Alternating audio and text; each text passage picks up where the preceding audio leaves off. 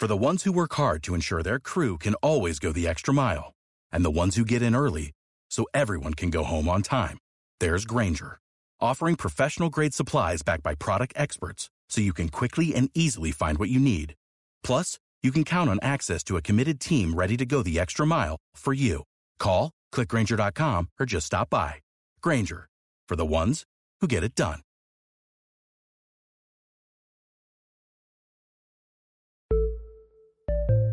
Redcast, los mejores podcasts del mundo digital. Bienvenidos al podcast de Innocabi con Alfonso Prim.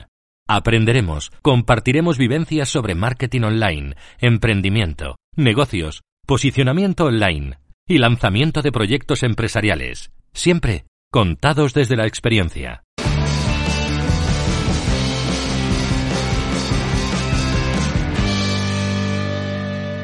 Y antes de pasar al contenido principal de hoy, un mensaje del patrocinador de este episodio que es Semras, la herramienta de SEO y marketing online que empleo en todos mis proyectos y en los de mis clientes. Una auténtica navaja suiza que te permitirá mejorar el posicionamiento orgánico de tu web. Y además, en las notas del programa encontrarás un link que te llevará a una prueba gratuita de 14 días. innocabi.com barra prueba 14 días y espero que disfrutes de la herramienta si te decides a probarla y por supuesto del contenido que viene a continuación. Así que me despido y te dejo ya con la entrevista de hoy. Un saludo.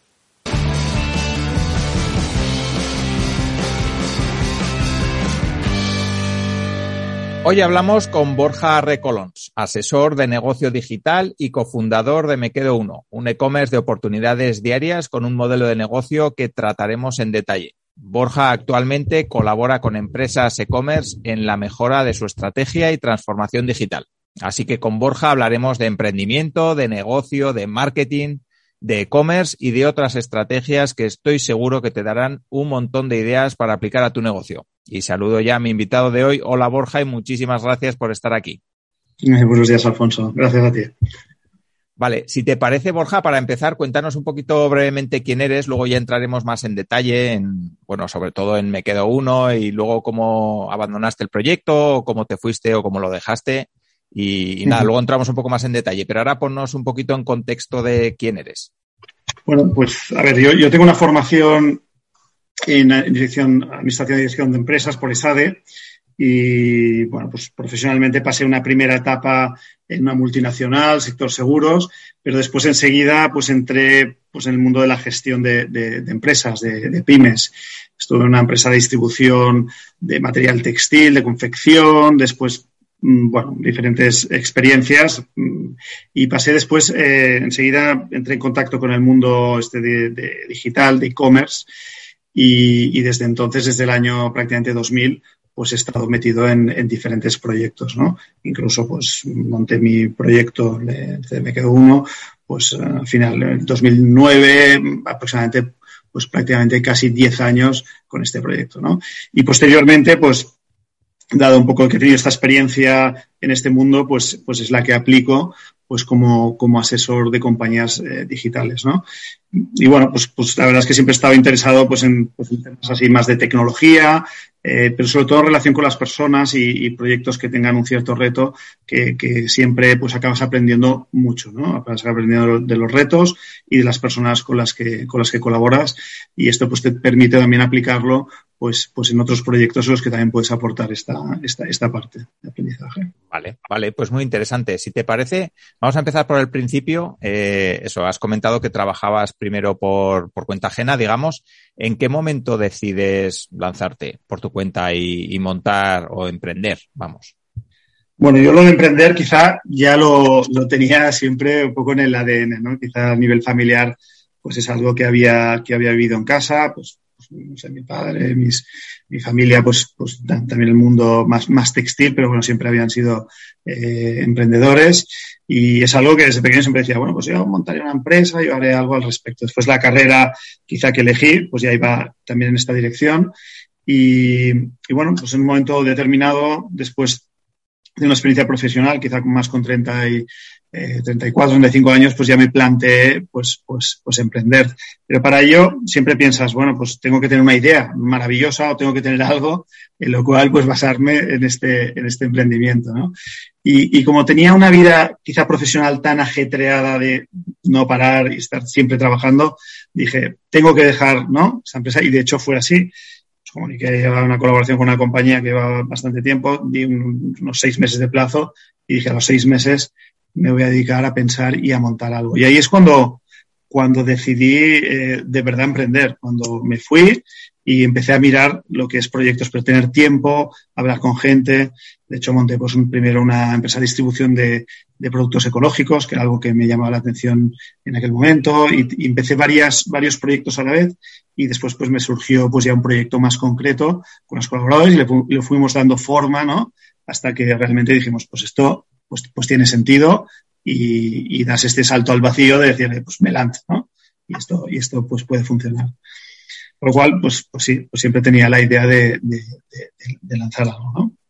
Vale, vale. Y esos inicios con varios proyectos, yo es que soy un poco disperso también, entonces me gusta estar en diferentes fregados. No sé qué tal lo llevabas tú, si te parece que es una buena idea, si te parece que, bueno, puede ser bueno para unos, no bueno para otros, depende por aquello del foco, de, de estar centrado en una sola cosa, o a ti te funcionó bien.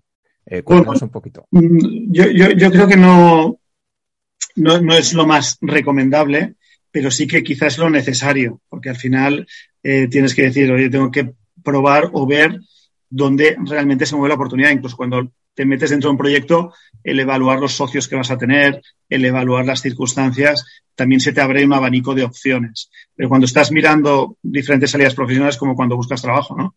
Puedes buscar una cosa concreta o puedes buscar varias cosas, ¿no? Y al final dices, ostras, pues esto tiene más sentido, esto me encaja más, esto pues, pues ahí es cuando tomas la decisión. Con lo cual quizá no es algo tampoco eh, excesivamente meditado, ¿no? Igual si de entrada encuentras algo que te encaja al 100% te metes, pero si no, vas viendo cuál es la mejor oportunidad o qué es lo que... Y después lo que coge realmente tracción, porque hay cosas que empiezan y después pues no traccionan bien o se complican por lo que sea, por un tema de legislación, por un tema de lo que sea, se te queda para el proyecto y bueno, pues te sale otra oportunidad y acabas, acabas centrándote en la que, en la que realmente acaba de coger forma, ¿no? Entonces yo creo que este es el, el punto, el punto principal. Vale, vale. ¿Y cómo surge la idea de me quedo uno? Eh, ¿Fue un flechazo ahí o se le ocurrió a alguien y te la comentó? Pues, ¿Se te ocurrió a ti, le, se la comentaste a, a otra persona? ¿Cómo, cómo surgió? Pues fue, fue bastante flechazo, ¿eh? porque al final la idea no fue, no fue realmente mía, porque al final yo con uno de los socios, al final montamos, yo, yo me dediqué 100% a la compañía, tenía su, su, compañía, que es, que es bueno, Nacho Giral, que es uno de los fundadores de Atrápalo, y con ellos, pues ya desde hacía años, muchos años, pues como, como tenemos ya también un punto de amistad y un punto de relación también con proyectos profesionales, siempre íbamos comentando eh, proyectos. Entonces había uno que le llamó la atención, que era boot.com, que era una empresa americana que posteriormente compró Amazon, que la verdad es que era muy divertido y muy original, ¿no? Porque vendían un producto al día, lo vendían también con un punto de humor, que después nosotros adoptamos un poco toda esta, esta manera de, de trabajar con nuestra manera, pero, pero y la, y la, verdad es que empezamos a seguir este proyecto y nos parecía un proyecto que aparte de, de las ofertas que eran impresionantes, era, era divertido, ¿no? Y generaba una cierta adicción, en un momento en que el e-commerce no pensemos que era como ahora, sino que tampoco habían tantas opciones y cuando realmente veías una oferta de verdad, pues te parecía algo súper atractivo. Es que me encantaría comprarlo y estaba en Estados Unidos, por lo cual no podíamos comprarlo porque no servían aquí. Pero cada día casi te lo hubieses comprado, aunque no lo quisieses comprar, porque era como incluso divertido lo que explicaban, lo que explicaban de, del producto. Incluso se reían y decían, esto es malísimo, es el peor proyector del mundo, pero como era tan barato, yo creo que había gente que, que lo, que lo acababa comprando, por ejemplo, ¿no? Entonces, eh, no, no, tenían, no tenían miedo tampoco ni, ni de generar una autocrítica sobre un producto y esto justamente genera una confianza como consumidor de decir, oye, pues no me está intentando colocar algo, sino que, que realmente tiene, tiene un atractivo y al final el precio es un driver, porque igual no, no te quieres comprar una bici eléctrica, pero si la encuentras bien de precio, pues, eh, pues me la compro, ¿no? Pero, porque, porque también la necesito.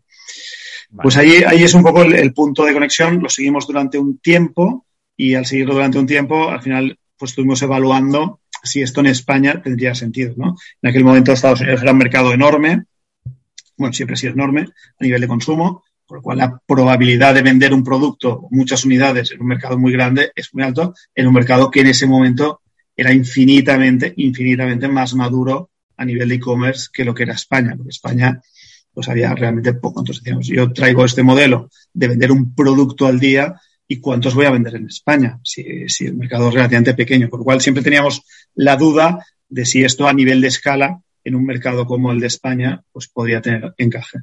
Este era el principal punto de, incógnita, pero al final, lo que he dicho antes, dices, bueno, pues me hago el plan y al final acabo lanzando porque creo que sí, que va a ser, que va a ser posible. Vale, ¿y hicisteis alguna, algún test de mercado, algún producto mínimo viable, algo que os permitiera testar o ya directamente, venga? no, bueno, hicimos, hicimos, muchos Excels que son fantásticos porque, porque los Excels, ya sabes que si cambias un parámetro, es que es impresionante, ¿no? Y si lo pones en otro lado es un desastre, ¿no? Pero, pero, pero es verdad que al final sí que conoces un poco el contexto. Como consumidor, nosotros pues éramos consumidores quizá ya, ya de estos early adopters, ¿no? De los, de los primeros que empiezan el mercado, con lo cual quizá teníamos una sensibilidad también de que podía, de que podía encajar también como, como, como consumidores o como usuarios, ¿no? Al final, pues, pues es verdad que hasta que no, no empiezas a vender, pues no sabes si esto va a tener éxito o no va a tener éxito, ¿no? Es, vale. Vale, ¿y cómo se empieza desde cero un negocio así? Porque, a ver, a mí me surgen dudas como, por ejemplo, de dónde, a quién le mandas los mails, eh, cómo lo vendes, cómo llegas a esa gente, cómo consigues proveedores que te den un producto al día también, que entiendo que eso tampoco es algo sencillo. No sé, ¿cómo, se empieza? Sí, a ver, aquí es verdad que hicimos unos meses, o yo dedicamos unos meses de preparación, tanto en la parte eh, conceptual de, de, de negocio como de buscar proveedores, es decir, yo voy, a, intentar vender un producto al día, con lo cual tengo que tener disponibilidad, tengo que tener un mejor precio, tengo que tener ese proveedor que apueste. Entonces aquí hay, había, hay un tema que es la, liquidación de los stocks. O sea, la gente tiene pues un problema con los productos ¿no? que se le quedan y dices, pues no lo puedo vender y al final en mi canal habitual tampoco lo quiero vender porque estoy quemando un canal que quiero vender las unidades o, quizá el modelo nuevo, con lo cual, si me queda, está quedando el modelo antiguo, si lo de precio, pues dejo de vender lo nuevo y no me interesa, con lo cual busco un canal alternativo a mi canal habitual. Y esto como, como lógica eh, de mercado, pues, pues, la tiene toda, porque al final dices, oye, yo a mi, a mi cliente habitual no le quiero vender un producto a un menor precio, sino que lo quiero vender full price, el, modelo nuevo, y esto en tecnología pasa mucho, y el otro modelo, pues lo, lo meto en otro canal, accediendo a un cliente que igual no me lo hubiese comprado con lo cual tampoco me importa tanto venderlo a este precio y él busca más la oportunidad de precio. Con lo cual esto, a nivel de proveedores, pues es un, es un concepto que encajaba muy bien en ese momento. Tampoco habían los canales o las facilidades que ahora hay en e-commerce, ¿no? Para, incluso liquidar o generar campañas específicas o, la movilidad, los marketplaces, hay muchas cosas ahora que en ese momento no estaban. Tampoco tenían la tecnología ni la preparación para hacerlo, sino que buscaban canales alternativos que a veces era pues enviarlo a otros países, hacer otro tipo de, de gestiones. Por lo cual ahí sí que había una oportunidad y enseguida se apreció que era, que era así. Desde el punto de vista de tecnología, pues bueno, uno de los socios, que un hermano, pues una persona que conoce mucho proyectos de tecnología, con lo cual aquí tuvimos muchas facilidades y él, y él pues aportaba también una experiencia también en Estados Unidos, de muchos proyectos, con lo cual también aquí a la hora de desarrollar el proyecto tecnológico, pues también tuvimos facilidades de hacerlo muy sencillo y al final decíamos, oye, lo sencillo es que la gente pueda navegar, pueda comprar, pueda pagar, y esto es lo básico, y después que le llegue el producto. O sea, teníamos unas aspiraciones, ¿no? Muy, muy, muy, muy simples en la parte de, tecnología y de, operación, digamos, del e-commerce. Y como, clientes, pues al final, yo creo que fuimos un poco pioneros también en calentar un poco la expectativa, ¿no? Primero hicimos mucho con amigos, ¿no? Esto de enviar un email, vamos a lanzar un proyecto, va a ser súper interesante. De estos emails, oye, por favor, envíaselo a amigos. Era la manera, entonces enviábamos un link, te podías suscribir allá. Vendrá pronto, vendrá pronto, algo increíble que no te puedes perder, no generar mucha expectativa. Y, y entonces al final, el primer día que, la primera newsletter, porque esto al final había una comunicación que era muy, muy de comunicación a través de, la, newsletter, eh, el primer día que lanzamos la primera oferta, enviamos 2.500 emails, que no estaba en ese momento nada mal, por lo cual al final hacemos una, una, oferta un disco duro y Omega, yo creo que de unas características, podías guardar tus películas, cuántas películas, cuántos, una cosa fantástica, ¿no? Y, y, lo enviamos a 2000 y pico, que, empezamos con una base de clientes y primero era pues, pues muy viral, ¿no? Que la gente pues, hablase de este tema y se pudiese, y se pudiese apuntar. Y este fue nuestro inicio. Después no empezamos a hacer marketing online hasta cabo prácticamente de un año y fuimos creciendo con una base de datos que crecía cada día. La verdad es que el, el momento inicial era muy, muy sano en cuanto a, a modelo ¿no? de, de, viralización. Vale, y la parte de eso de vender al estilo de esa web americana y luego con Oriol Parreño y tal, eh, o sea, esa parte, digamos, de graciosilla, por decirlo de alguna manera, eh, ¿cuándo empieza? ¿Desde el principio o, o se va pues, incorporando un poco más tarde? Pues desde, desde, desde el principio. La verdad es que no lo he comentado, pero, pero, pero este fue uno de los eh, hechos diferenciales, ¿no? O sea, el humor, sobre todo, eh, pues bueno, con, Oriol, que es un, que es un, el padreño, que es un, que es un crack, ¿no? Y, y además que, ¿no? La, posibilidad de resumir, ¿no? El, eh, o, sacarle gracia a un producto que al final no tiene ninguna, ¿no? A través de una historia, ¿no? Que, que, que explica algo sobre ese producto, pues es algo que, que, que, era muy diferencial, ¿no? Al final la gente, pues, cuando se suscribía en el previo, de hecho todos los textos de la web estaban escritos en clave de humor, el quiénes somos, el cómo te lo enviamos, en, o sea, la verdad es que, y después la gente, en la suscripción esta de las newsletters, lo que les gustaba muchas veces era leerse el texto se leían el texto, hacían la apertura y después accedían al producto, no accedían. Pero sí que tenía un, un, nivel de apertura y de éxito y de aceptación, porque era muy diferente a todo lo que había. Entonces esto, pues, pues a la gente le, enganchaba y le gustaba mucho. Y entonces fue algo que desde el minuto uno estuvo dentro del proyecto. De hecho, cuando ya empezamos a generar los contenidos de la web, pues Oriol ya estaba incorporado eh, dentro del proyecto. O sea, de hecho, ya estaba formada parte del ADN de, de la compañía sea, la, la, el humor, incluso internamente, pues, pues también intentábamos eh, tener un estilo muy, muy distendido en todo, ¿no? En la estructura de la compañía, en cómo hacíamos las cosas. Bueno, pues, siempre fue bastante, bastante informal y bastante, ¿no? Sí. Yo creo divertido también. O sea que... Sí, ya, ya, me veo con el producto nuevo de, del día y todos ahí pensando a ver qué historia iba a escribir Oriol, ¿no? Y todos descojonados. Sí, sí, no, hay anécdotas curiosas, divertidas. Vale, vale. Sí que me gustaría ver un poco la parte de cómo evolucionó el proyecto, cómo, porque he visto que, bueno, que se lanzaron diferentes portales también relacionados con, o no sé si colgando de, la matriz. Eh, cuéntanos un poquito eso, la evolución de, del proyecto, ¿cómo, cómo fue.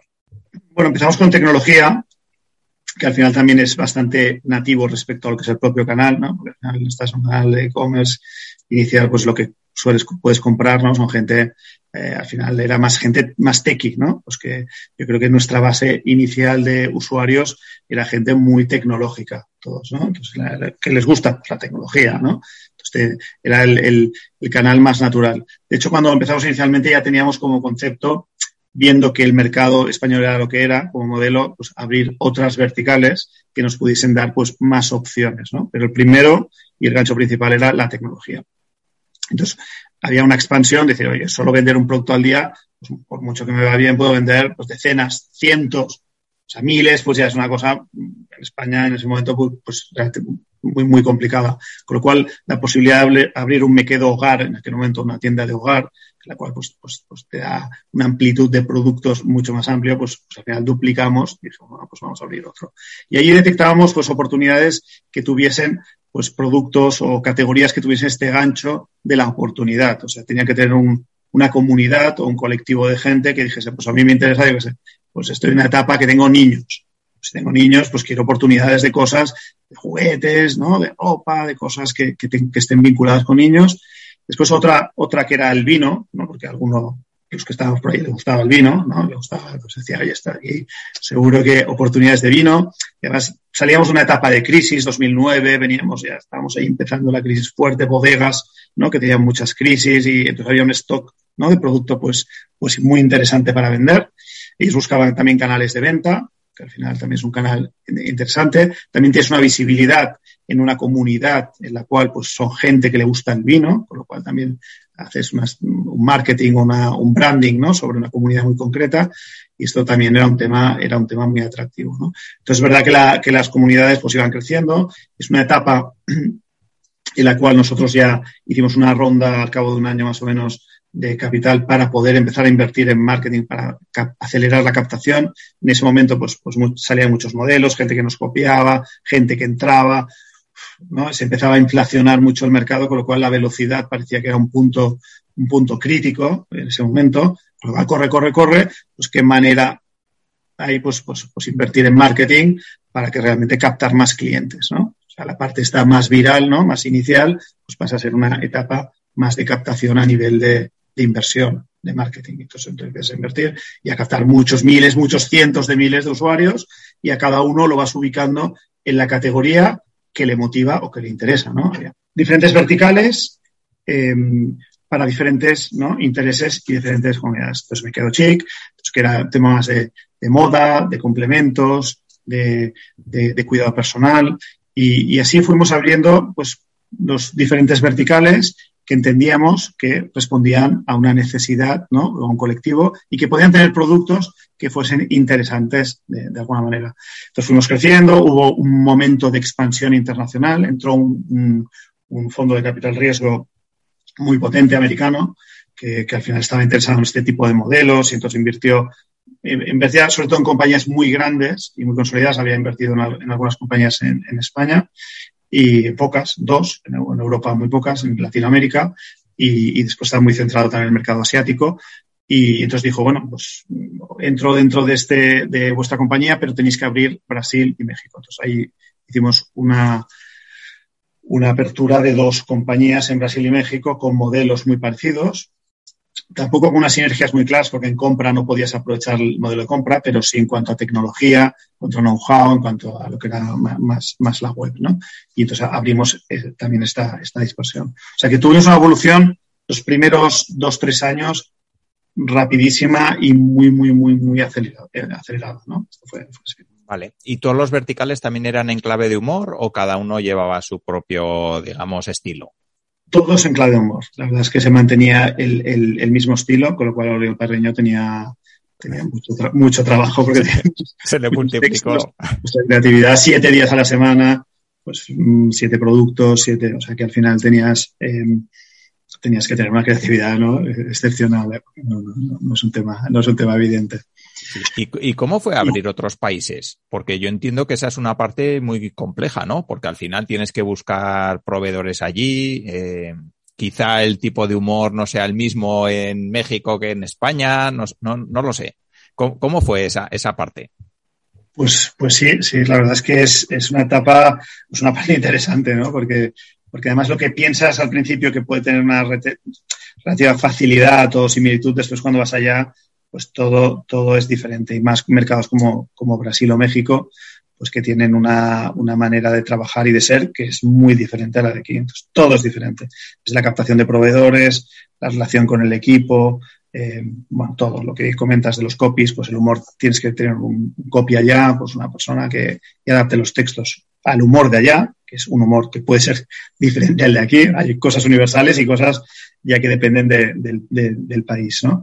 Y, y es verdad que, que, al final es un, un, esfuerzo en muchas cosas que te implica, bueno, pues en mi caso, pues he estado una semana eh, aquí en España, una semana en México, una semana en España, una semana en Brasil, ¿no? Y así pues, pues, pues, pues, pues cada mes, ¿no? Tienes que, hasta que está más o menos lanzado o maduro el proyecto y ya tienes pues, pues equipo allá que va, que va funcionando. La clave es, es tener colaboradores en todo que funcionen, porque si no es imposible y no se llega a todo y al final son la gente que realmente sabe y hace las cosas, ¿no? ¿Y cómo evoluciona el proyecto a partir de ahí? Porque eso, estáis en España, estáis asentados, tenéis diferentes verticales, abréis dos países nuevos, eso os entra un fondo que os ayuda a todo esto. Eh, ¿Cómo evoluciona a partir de ahí? Eh... Bueno, es, es, un, es un proceso, la verdad es que quien lo ha vivido en primera persona sabe que, lo que es el e-commerce se ha acelerado todo de una manera eh, increíble. Quizá ahora recientemente con la pandemia, pues también hemos dado otro salto, ¿no? De, nivel de penetración. Pero, pero la verdad es que se aceleraba mucho, ¿no? Muchos players, muchos proyectos que, iniciaban. Yo creo que uno de los hitos principales, al menos en el mercado español, fue la entrada de Amazon, ¿no? La entrada de Amazon quizá 2012, 2013, estaban de una forma un pelín más tímida, pero después fueron apretando el acelerador y cambian un poco las, reglas del juego en el mercado, ¿no? Hay una oferta ya muy amplia, un modelo eh, quizás no es específicamente basado en precio, pero que también tiene precio, ¿no? Y, después que tiene una manera de comercializar eh, pues muy agresiva, con servicio extremadamente bueno. Yo no digo que esto eh, ha hecho que todo, que todo el mercado tenga que subir, pero es verdad que, por ejemplo, el tema de los de los portes gratis, ¿no? El envío, gratis, ¿no? Esto condiciona pues, la estructura de márgenes de las compañías. Pues, pues algo que al final pues, tú cobrabas el, envío, pues dejas de cobrarlo lo cual ahí tienes un coste adicional. En modelos en los que los márgenes son más pequeños, los precios son más pequeños, pues ahí se sufre mucho más, porque dejas de tener pues, un margen, un recorrido de margen que tienes, con lo cual o creces en volumen o es difícil de compensar de otra manera, ¿no? la estructura de costes es la que es, la que es ¿no? Entonces cambia las reglas del juego y todavía acelera más pues la necesidad de tener pues, los e-commerce grandes, la eficiencia interna, eh, la disponibilidad de producto, pues cuando ya tienes un canal como, Amazon, como otros que, que, se abrieron, pues ya no es lo mismo, con lo cual ya no hay la misma disposición de producto, has de luchar ¿no? dentro del mercado por conseguir producto, con lo cual nuestro, nuestro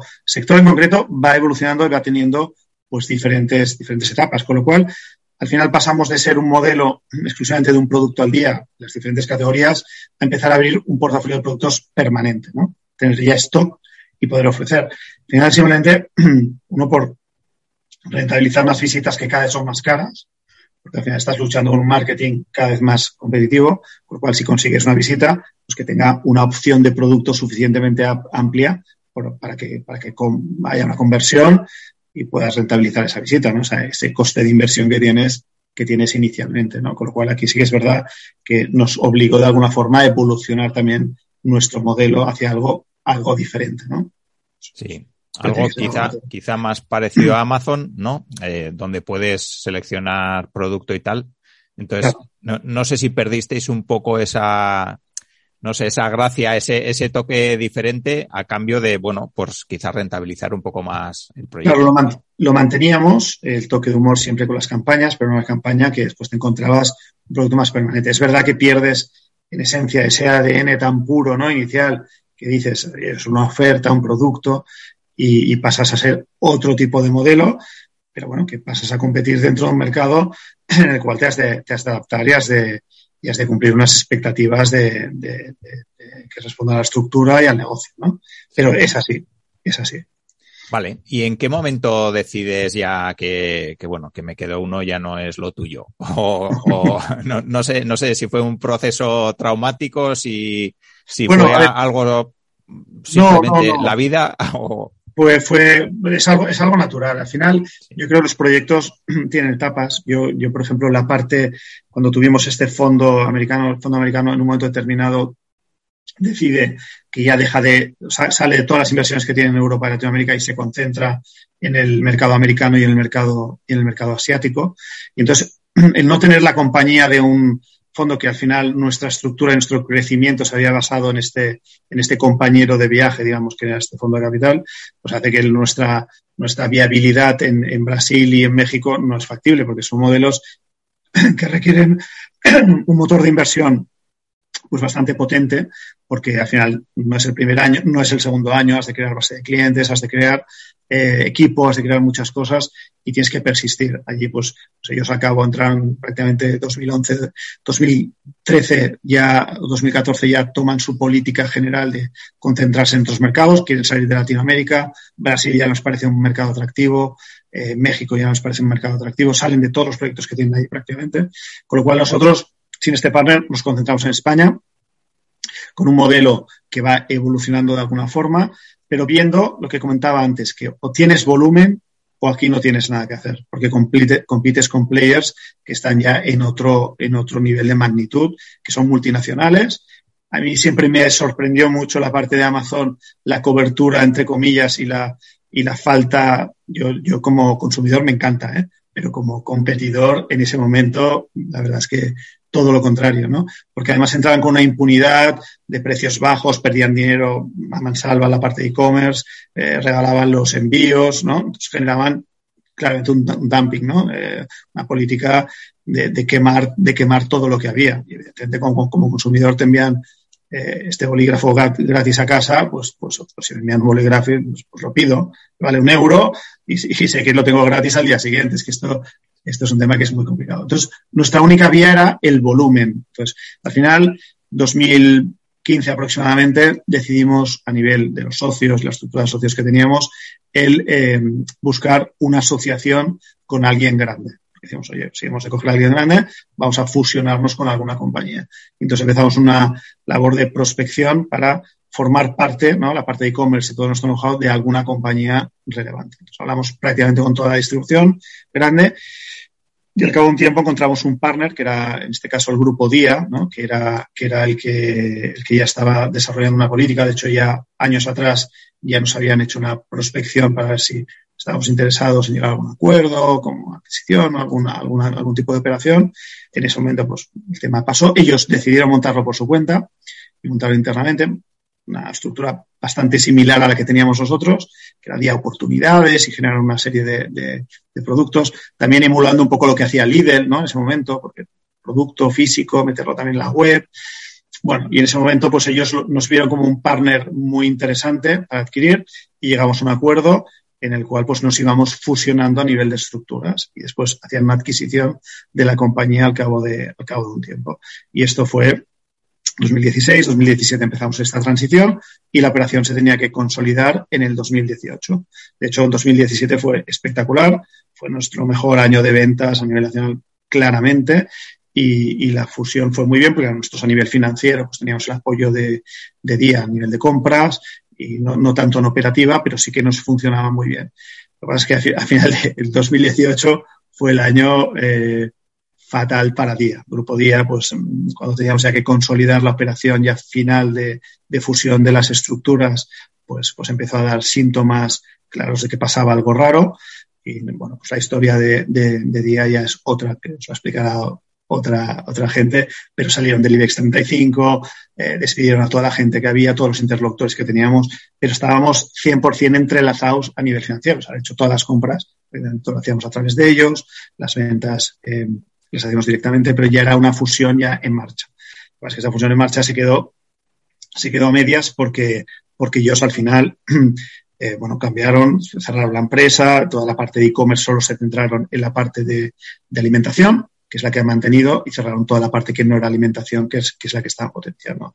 Con su estrategia, oye, que al final, con sus problemas y sus historias.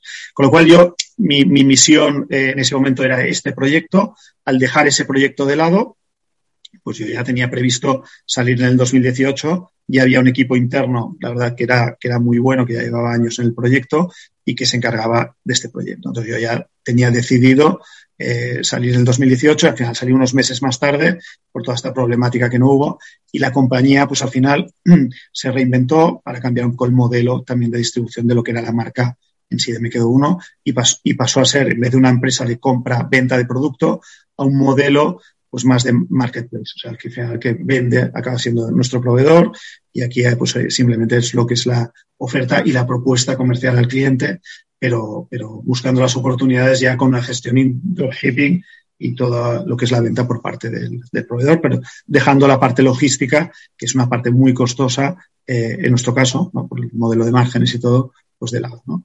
que, la, que la lleva un tercero. Vale, vale. ¿Y la parte esa de vender en clave de humor, cuando cómo evolucionó? ¿Se dejó cuando entró día o, o, o antes o todavía se mantiene un poquito?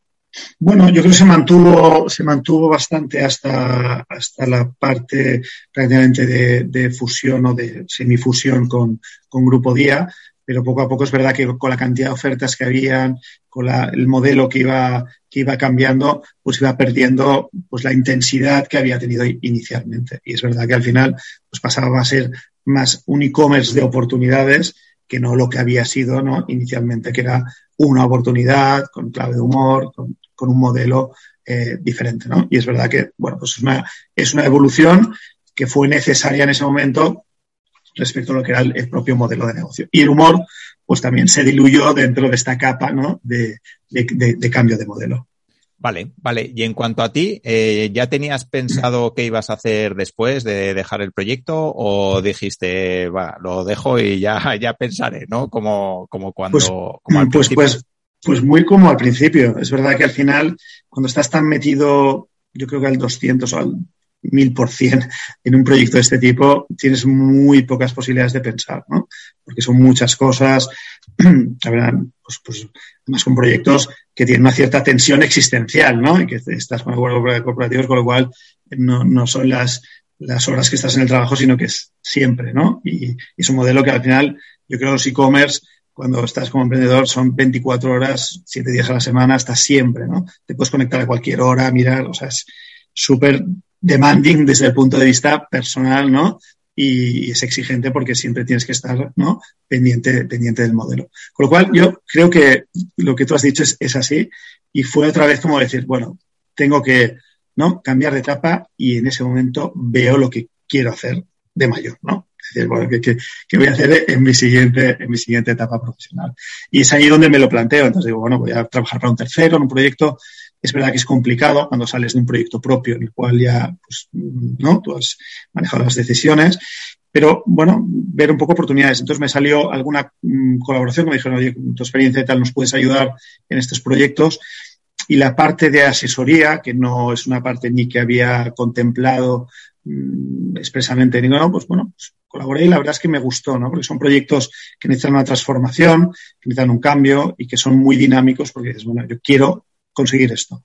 Entonces, al final tienes un reto concreto, mucho trabajo con personas, con equipos, y, la verdad es que me gustó esta primera, esta primera experiencia y al final pues me he quedado, me he quedado en esta parte, de momento. Y, y la verdad es que, es que estoy muy contento y, y me lo paso muy bien. ¿Y se te pasó por la cabeza volver a montar otro proyecto o dijiste, bueno, no toco un emprendimiento ni con un palo otra vez? no, no, no, no, ni sí ni no. Es, es verdad que la, que, la, que la perspectiva al cabo de unos años tam, también es diferente, ¿no? Y las expectativas que tienes y las circunstancias son otras, ¿no? En ese momento, pues quizá eh, pues me, me, lo podía permitir desde un punto de vista más personal, decir, oye, pues me dedico a estas cosas y, y no lo pienso.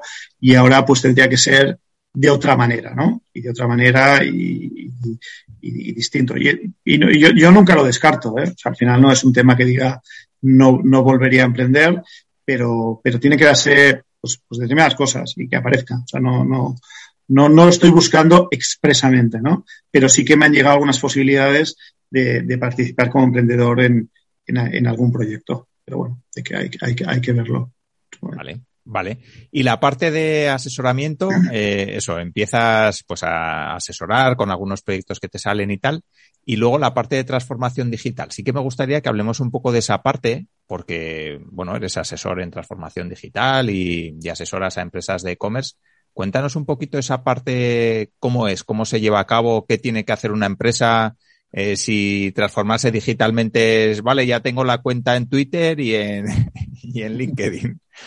¿O cómo, cómo funciona eso? Bueno, a ver, yo, yo creo que son, son, son cosas, eh, una cosa es lo que es el e-commerce, ¿no? O, o, que una empresa pues empieza a tener presencia en Internet para vender o ofrecer sus servicios o sus productos.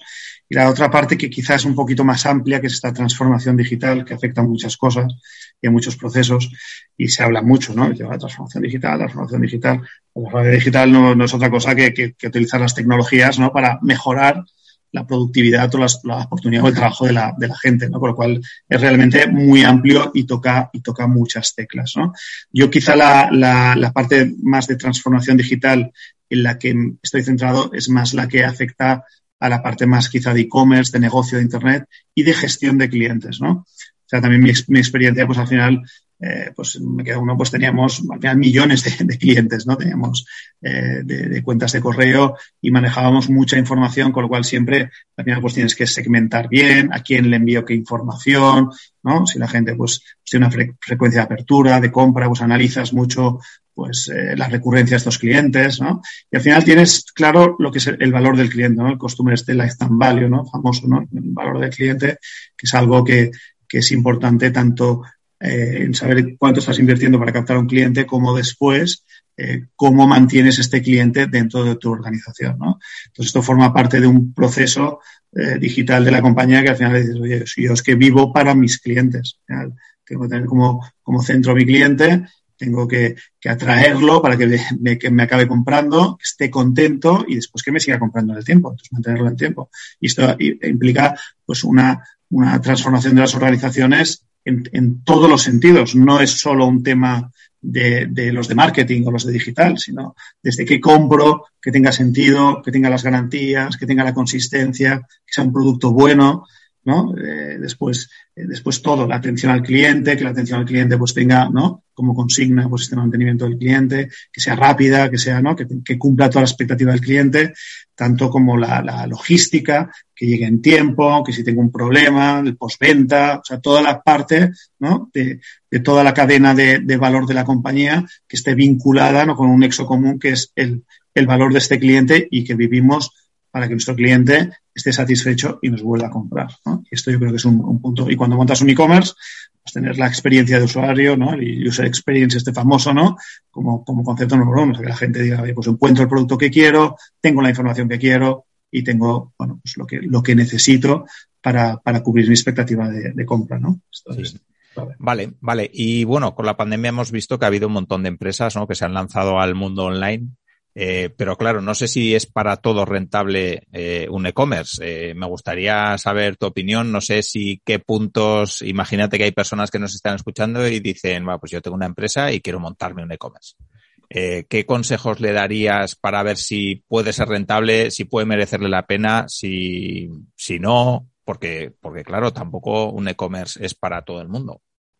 No, bueno, no, no tiene por qué ser para todo el mundo un e-commerce propio para una estrategia de venta online, pues siempre puedes encontrar canales que sean adecuados, ¿no? Porque al final el e-commerce como tal, si tú eres una compañía que al final has de atraer un tráfico para que te compren el producto, pues la atracción de ese tráfico tiene unos costes, ¿no? Entonces al final, igual tú estás vendiendo un único producto y atraer una comunidad para un único producto de tu compañía, ¿no? Pues al final es difícil porque al final tienes que invertir mucho en marketing y no es rentable, con lo cual busca una plataforma en la cual te puedas integrar y puedas vender a través de, esta plataforma. ¿no?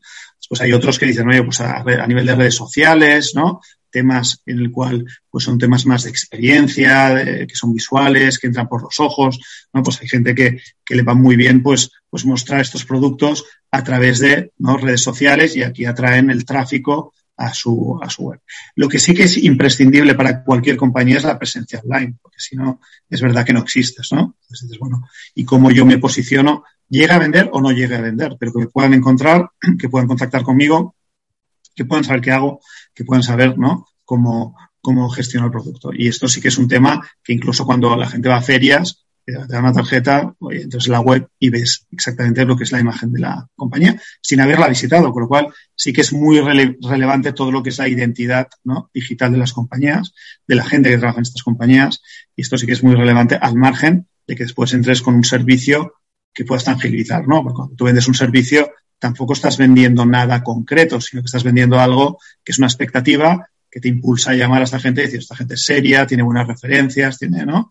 Tiene cosas que, que, están bien y cuando es un producto, ser capaz de mostrarlo, tener lo que es la parte de opiniones, ¿no? que sea un tema eh, pues, pues, pues bastante eh, factible, pues, pues, ahora ya vemos que las recomendaciones, no sé, cuando tú compras algo, pero cuando yo compro algo, eh, te basas mucho en opiniones, ¿no? O sea, todo lo que es, si es fiable, si después voy a tener un problema, si no voy a tenerlo.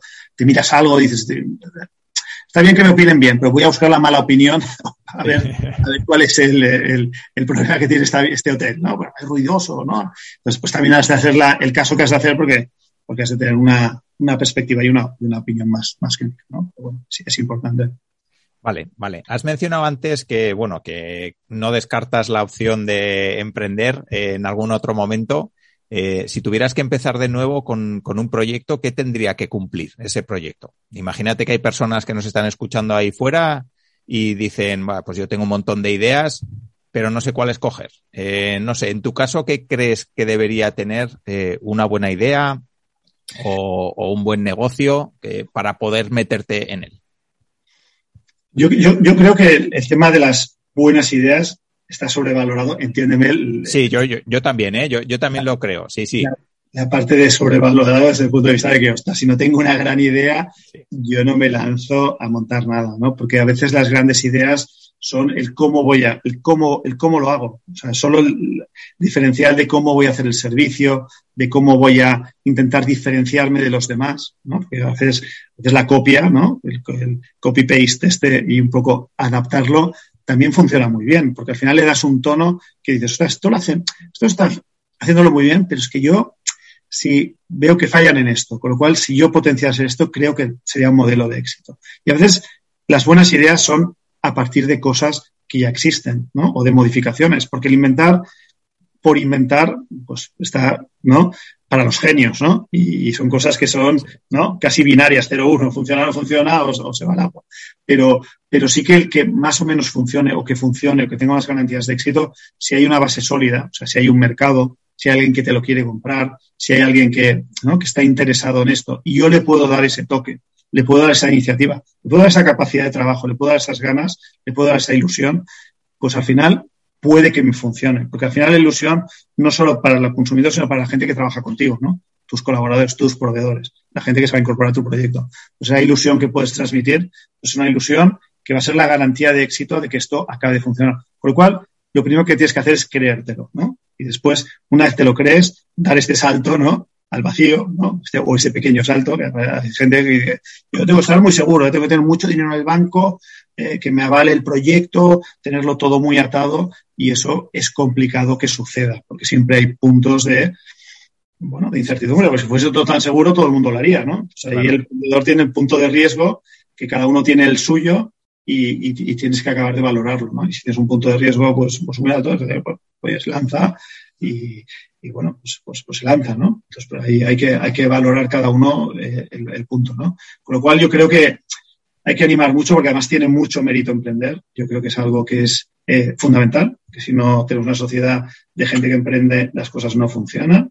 Si todos nos ponemos en el furgón de cola y no en locomotoras, esto no, esto no chuta. Con lo cual sí que es importante que, que haya gente que tenga iniciativas, que monte empresas, que hay gente que tiene muchísimo mérito, que ha hecho cosas impresionantes, que da trabajo a muchísima gente en el mundo del e-commerce, de, muchas cosas, y que oye, que es, que es fantástico que sea así. Sí.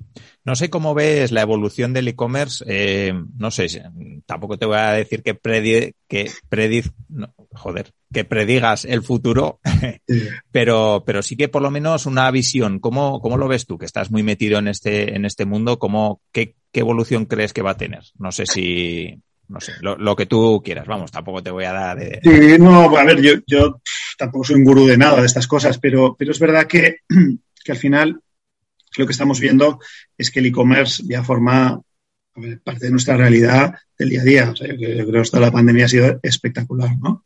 Eh, gente que no compraba en su vida, pues ha pasado a comprar y además ahora es que están entusiasmados, ¿no? Casi son adictos a la, a la compra online. Incluso se venden cosas que eran impensables, ¿no? Se venden casas, se venden coches, se venden cosas que antes decías, bueno, que esto es imposible venderlo y ahora se vende, ¿no? Y al final tampoco es que va a ser todo, porque yo creo que se va a convivir con lo que era el mercado no tradicional, pero de otra manera. O sea, cuando vas a una tienda, pues igual te lo puedes probar, igual lo puedes ver, igual lo puedes, pero después incluso las propias tiendas, cuando no tienen la talla, ya te la, te la, te van a la página web y te la venden y te la envían a casa, con lo cual se están integrando ¿no? los canales de una manera mm, cada vez más sana y más lógica. No, es, no tiene mucho sentido meter todo el stock en una tienda cuando al final pues, pues te acaba, después un suministro, pues cuando tienes el central que te puede servir ese producto directamente. Por lo cual, yo creo que hay una evolución hacia la, hacia la convivencia lógica con, con otros canales. Después la parte de ocio, ¿no? La parte retail, pues, pues también es, es un punto lúdico, ¿no? O de entretenimiento, la gente de mirar cosas, o, pues esto también es, es un tema interesante y que, y, que, y que es bueno que se mantenga. Con lo cual, el e-commerce yo creo que va, va a seguir a tope cada vez más, cada vez va a tener pues eh, más impacto pues en todo, a la parte de alimentación, pues antes la gente pues no compraba o le costaba mucho comprar, prácticamente compran todo, incluso producto fresco, coges confianza con el, con la compañía que te trae la fruta, el pescado, lo que sea, pues dices, oye, yo me fío, ¿qué, qué, qué, qué importa que vaya allá y vea si me está poniendo este pescado, si al final cuando, hasta que no lo cocine me lo coma, no, no, el aspecto, pero, pero cuando ya me fío de, del proveedor y, el e-commerce tiene que dar esta garantía, siempre hay un punto que es fundamental, que es cubrir la expectativa de tu cliente. Si tú cubres la expectativa de tu cliente, esto va a funcionar. Y yo creo que el e-commerce, evidentemente, va a ser la, principal fuente de, compra de cualquier cosa en la sociedad del futuro. y, tiene, tiene muchísimo sentido, pero bueno, conviviendo de forma natural con, con los canales actuales. Era un poco Vale, vale. Y ya para ir terminando, Borja, eh, sí que me gustaría hacer un pequeño resumen de todo este periodo que hemos analizado de tu vida profesional y que nos hagas, bueno, al, dos, tres, cuatro aprendizajes, eh, no sé, de aciertos, errores que hayas cometido, que, hayas aprendido cosas que, bueno, que puedan servir a las personas que nos están escuchando. Bueno, yo, a ver, lo que, lo que creo es que, que hay una cosa importante y es que la vida profesional yo creo que tiene que tener un reto permanente. Siempre que estés con un reto por delante, yo creo va a ser una dirección adecuada. Pues el reto, segundo punto, es que te guste, ¿no? Y que te encaje y que veas que también responde a tus, a tus cualidades o a tus expectativas. Y siempre que esté alineado este reto con tus capacidades y tercer punto, te lo acabes pasando bien, yo creo que es, es, una, parte, una parte importante. Muchas veces, yo creo que como aprendizaje, tomamos decisiones a veces, yo no digo precipitadas, eh, pero bueno, la toma de decisiones o un poco estresadas en un punto determinado y a veces el no tomar decisiones, que también es otro de los factores que las cosas por sí solas no se arreglan. O sea, esto lo que está claro es que hay que tomar siempre iniciativa.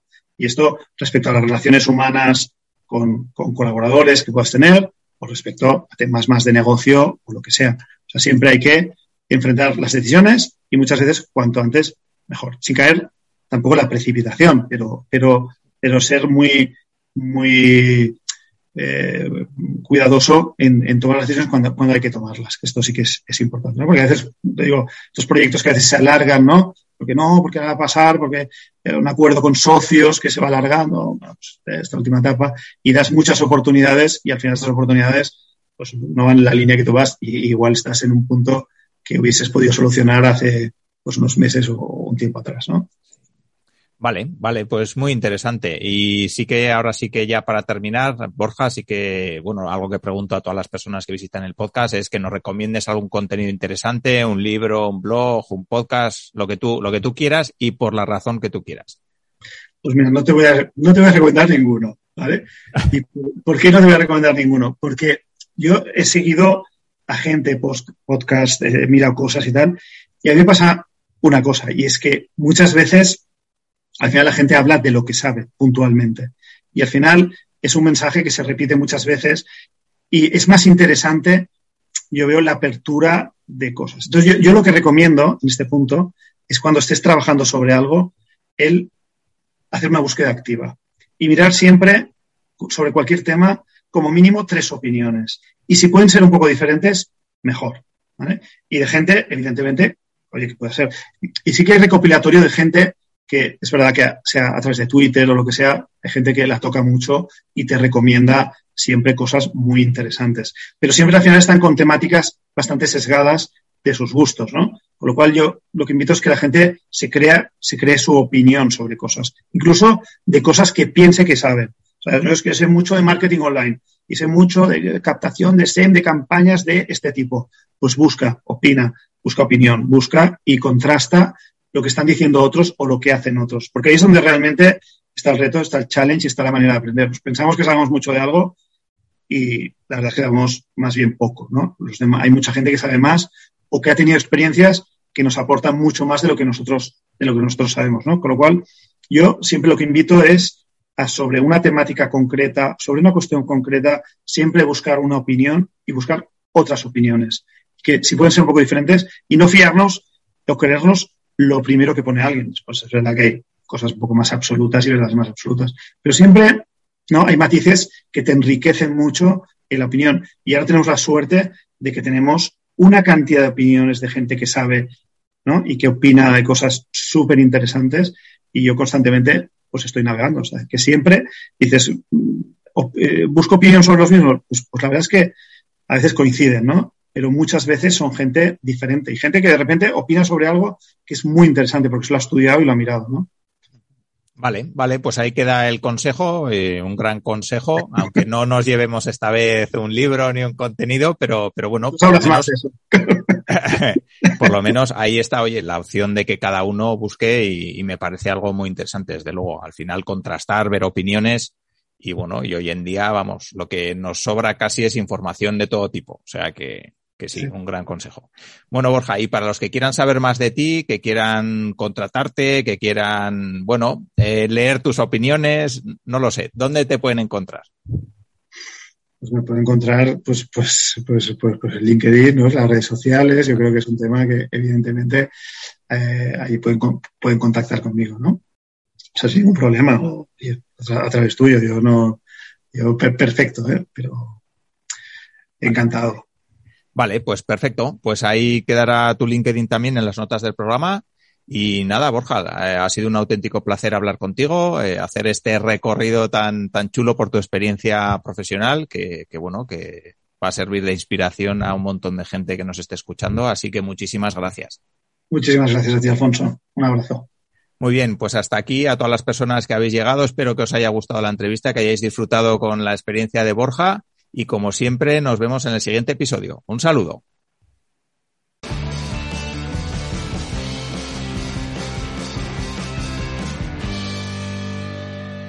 Muchas gracias por haber llegado hasta aquí. Espero que este episodio te haya gustado y sobre todo que te aporte herramientas, estrategias y casos prácticos para poder aplicar a tu negocio o a tu idea de negocio.